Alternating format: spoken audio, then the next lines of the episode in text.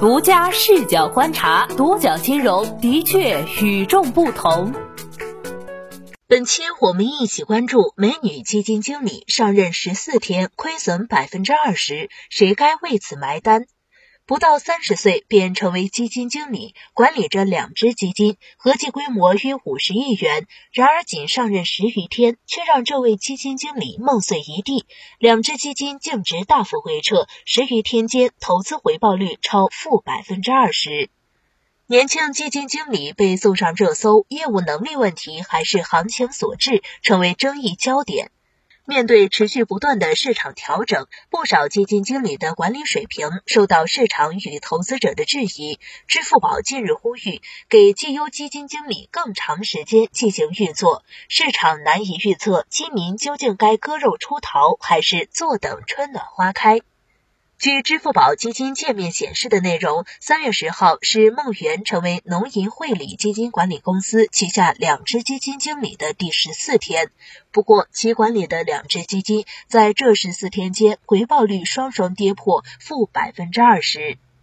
孟源管理的两只基金分别为农银医疗保健股票、农银汇理创新医疗混合。春节至今，两只基金跌幅分别为百分之二十七、百分之二十八。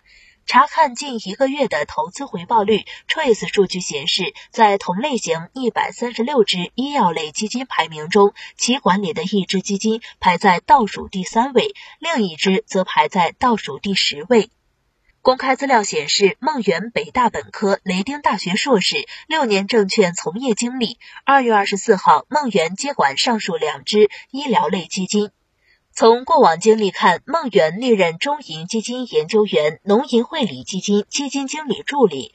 二月二十四号，担任农银汇理基金基金经理，管理农银医疗保健股票、农银汇理创新医疗混合两只基金。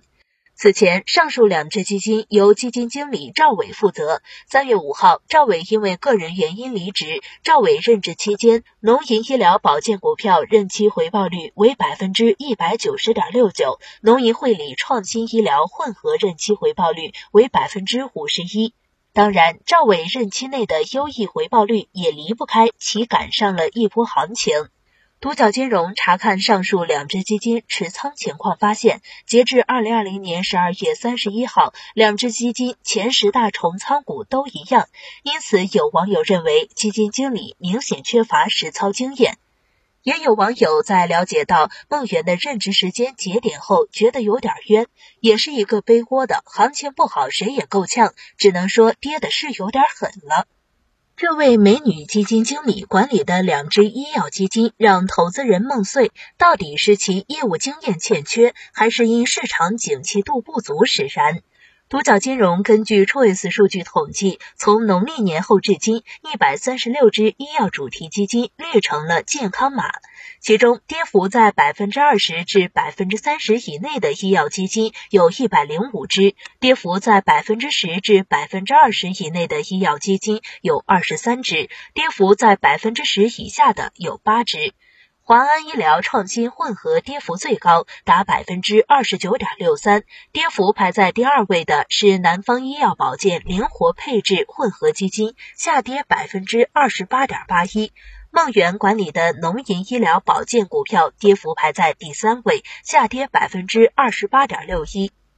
被称为医药女神的中欧基金葛兰同样受挫，其操盘的明星基金中欧医疗健康混合跌幅超过百分之二十四。深耕医药赛道的基金经理方玉涵，其管理的上投摩根医疗健康股票下跌幅度也超过了百分之二十七。此番基金究竟为何大幅回撤？支付宝理财智库在致投资者的一封信中解析了暴跌原因。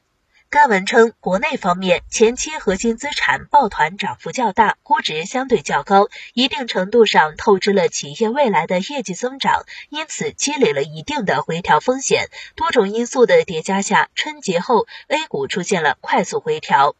以梦圆管理的两只基金为例，虽然上任时间不足一个月。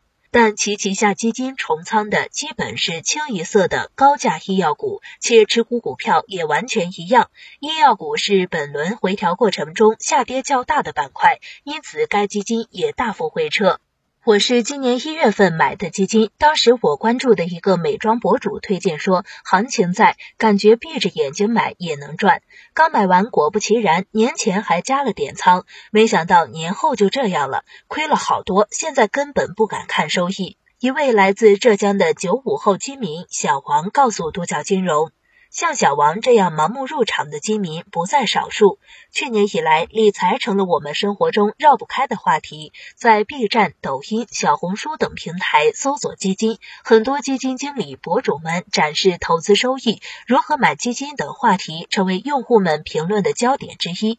有推荐可以闭眼买入的，有告诉大家什么时候卖出的，甚至也有保证效果稳赚不赔的。这些具有诱惑力的文案，让小白们泛出一股理财焦虑，好像没买基金就要被时代所摒弃。于是，八零后、九零后，甚至是零零后蜂拥而上，在行情下跌之时，导致凭运气赚的钱，最后也凭实力亏掉了。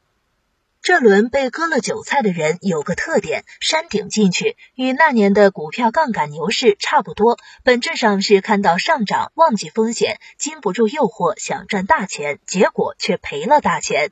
现阶段投资者如何理性选择基金？广发基金对此表示，开年之后，医药类、消费类股价出现大跌，短期内要先观望，后期市场稍微企稳时，投资者可根据自身情况分批小仓位建。仓长期来看，医药仍然是比较好的投资赛道，但最终还是需要根据自身风险承受能力选择。嘉实基金成长风格投资总监归凯认为，应该相信专业的力量。他建议投资者需要对基金产品的重仓股和基金经理做进一步了解。